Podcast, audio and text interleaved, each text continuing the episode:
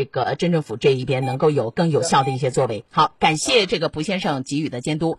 好，那我们今天的党风政风热线和各位说再见，我们下周再会。十一点整。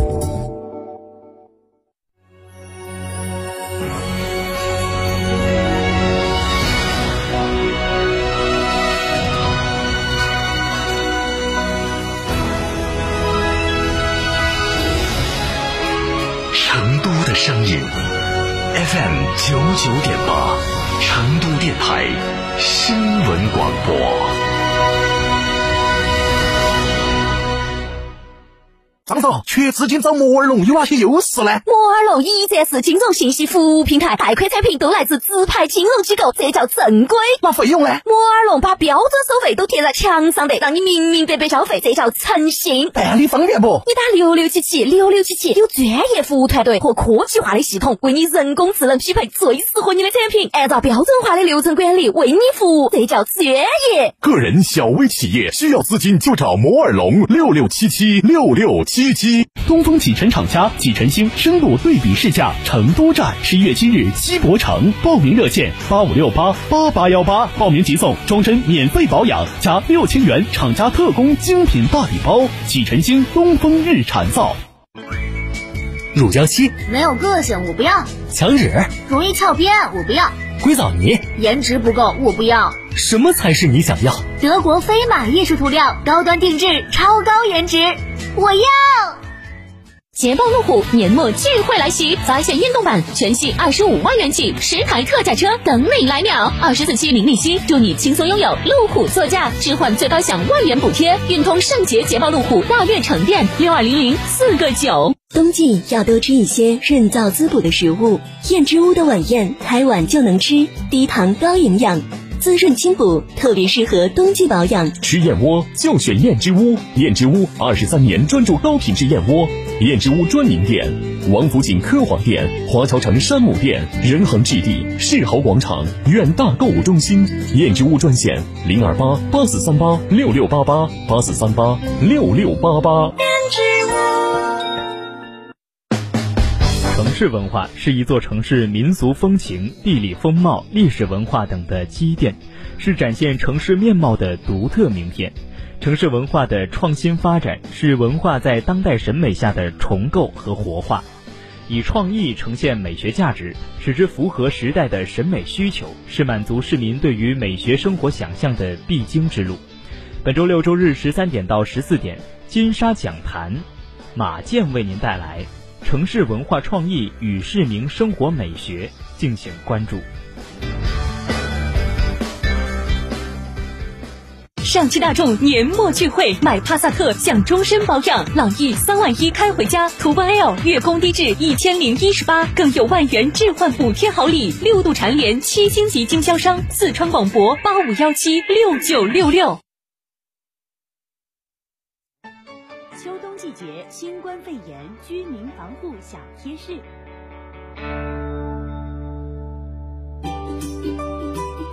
孔子说：“教育要因材施教，我们的防护也讲究看人下菜碟儿。不同人群还有各自要注意的地方哟。”老人、孕妇、儿童这类抵抗力较弱人群，可以保持适度运动，平衡膳食，保证睡眠充足。外出时候建议错峰出行，尽量避开人群出行高峰，以免拥挤。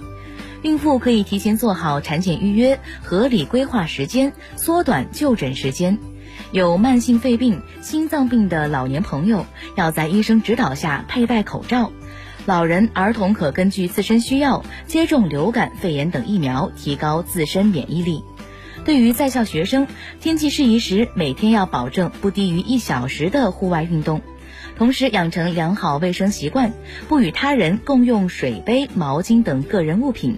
教师也要做好个人健康监测，不带病上岗，关注班级学生健康状况，并及时与校医联系，加强防疫知识宣教。上课时可以不用佩戴口罩。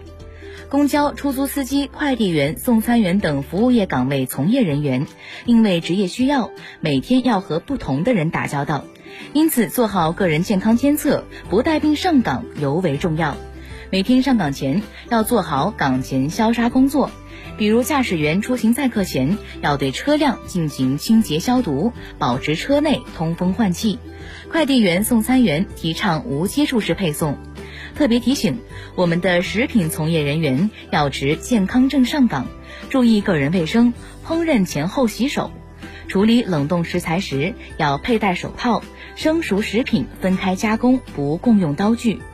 近期有出国及留学打算的人群，准备出国前要提前咨询当地医疗卫生机构，了解新冠疫苗接种政策，按需接种疫苗。到达国外后，主动配合当地政府及学校的疫情防控措施和管理要求。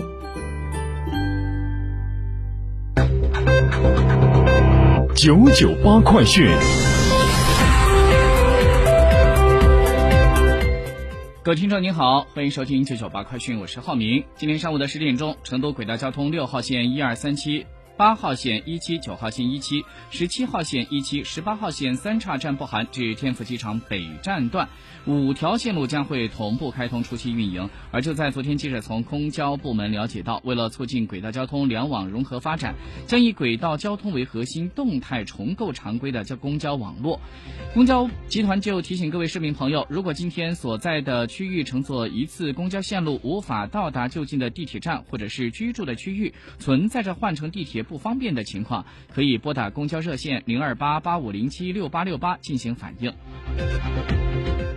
一个半小时就能够抵达宜宾，高速高铁随心选择。昨天，红星新闻记者在成都至宜宾高速公路看到，成宜高速全线已经完成建设，从成都天府国际机场高速公路南线出发，开车九十分钟左右就可以抵达宜宾。而这条线路预计在年底全线正式通车。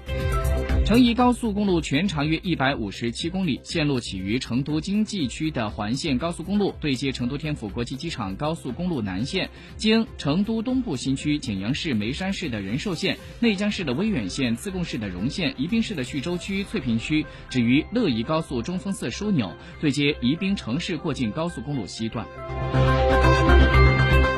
在日前，文化和旅游部的官网公布了第二批国家全域旅游示范区的名单，德阳市的绵竹市、成都市的崇州市、成都市的锦江区，以及乐山市市中区、阿坝藏族羌族自治州九寨沟县等四川五市。五县区是榜上有名。那么，截至目前，四川省内的国家全域旅游示范区已经增加到八家。记者昨天从四川省政府的官网了解到，四川省人民政府在十六号批准成都广播电视大学更名为成都开放大学。学校更名之后，其隶属关系、管理体制以及原有的学历、非学历教育办学权等保持不变。据新华社消息，自然资源部的副部长、国家海洋局局长王宏昨天在国新办的发布会上说，目前我国多规合一的国土空间规划体系基本形成，国土各级的空间规划和乡村规划抓紧编制，生态保护的。红线划定和管控规则明确，并且开始评估调整陆地、海洋等具有着特殊重要生态的功能，需要强制性严格保护的区域划入到红线，应划尽划，应保尽保。在昨天，国家医疗保障局发布了关于国家组织冠状支架集中采购和使用配套措施的意见，关卖支架集采。中选的产品以中选价为支付的标准，全额纳入到医保的支付范围，医保基金按照规定比例进行支付。